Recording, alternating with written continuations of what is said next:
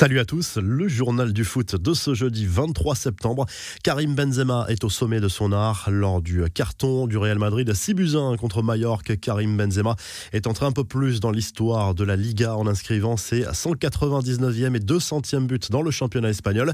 Il est devenu le dixième joueur à passer ce cap symbolique en Espagne. Son début de saison est exceptionnel avec 8 buts et 7 passes décisives en Liga. Au 21e siècle, aucun joueur n'a été aussi décisif après six journées de championnat, pas même Messi ou Cristiano Ronaldo.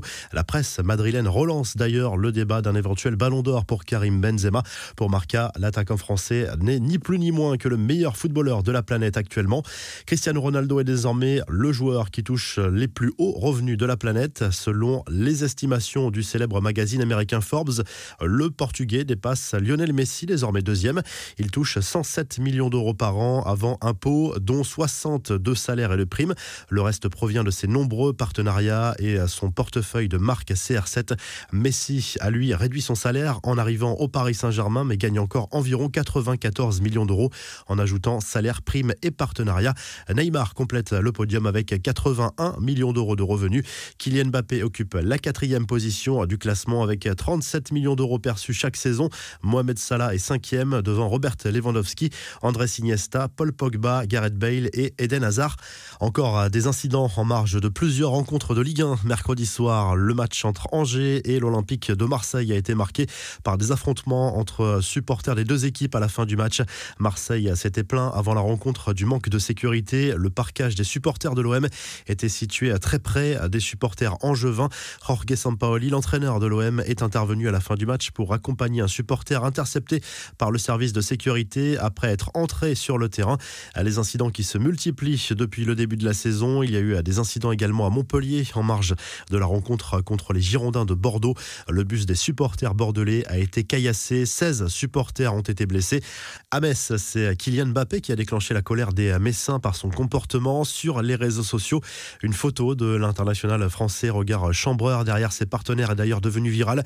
Il venait en fait de provoquer le gardien messin Alexandre Oukidja en lui glissant quelques mots juste après le deuxième but parisien. Neymar a été averti en prenant la défense de son coéquipier équipier, Oukidja également, mais pas Kylian Mbappé. Avant ce chambrage, il avait déjà bien énervé les joueurs lorrains en étant à deux doigts de marquer sur un ballon qu'il voulait rendre à ses adversaires après la blessure d'un joueur. Un geste a priori involontaire, mais qui a participé à mettre le feu aux poudres. Les infos en bref, Flamengo prend une belle option sur la finale de la Copa Libertadores. Le club brésilien s'est imposé 2-0 contre le Barcelona Sporting Club en demi-finale aller au Maracana de Rio. Match retour dans une semaine. La finale pourrait être 100% brésilienne puisque l'autre demi-finale oppose Palmeiras à l'Atlético Mineiro. Des nouvelles de Lionel Messi, sorti à la 76e minute lors du choc PSG-OL dimanche dernier. L'Argentin était forfait pour le déplacement à Metz et passera des examens complémentaires pour savoir s'il sera opérationnel pour la réception de Montpellier ce week-end et surtout celle de Manchester City mardi prochain en Ligue des Champions. À l'origine de sa blessure au genou gauche, il y a un choc avec Jérôme Boateng. De nouvelles images ont été sorties par les médias. James Rodriguez quitte Everton pour Al Rayyan, actuel huitième du championnat du Qatar.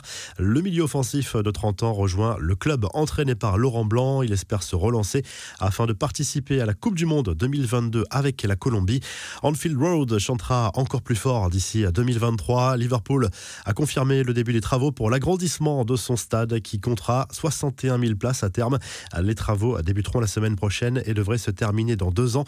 On jouait en League Cup mercredi soir. L'aventure est déjà terminée pour Manchester United Sorti par West Ham à Old Trafford, Chelsea et Tottenham ont eu très chaud et se sont qualifiés au tir au but face à Aston Villa et Wolverhampton.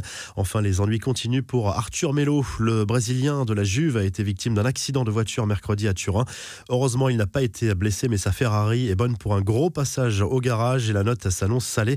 La revue de presse, le journal L'équipe propose plusieurs unes ce jeudi et l'une d'entre elles est consacrée à la victoire du PSG, arrachée une nouvelle fois dans le temps additionnel sur la pelouse de Metz de Buzyn.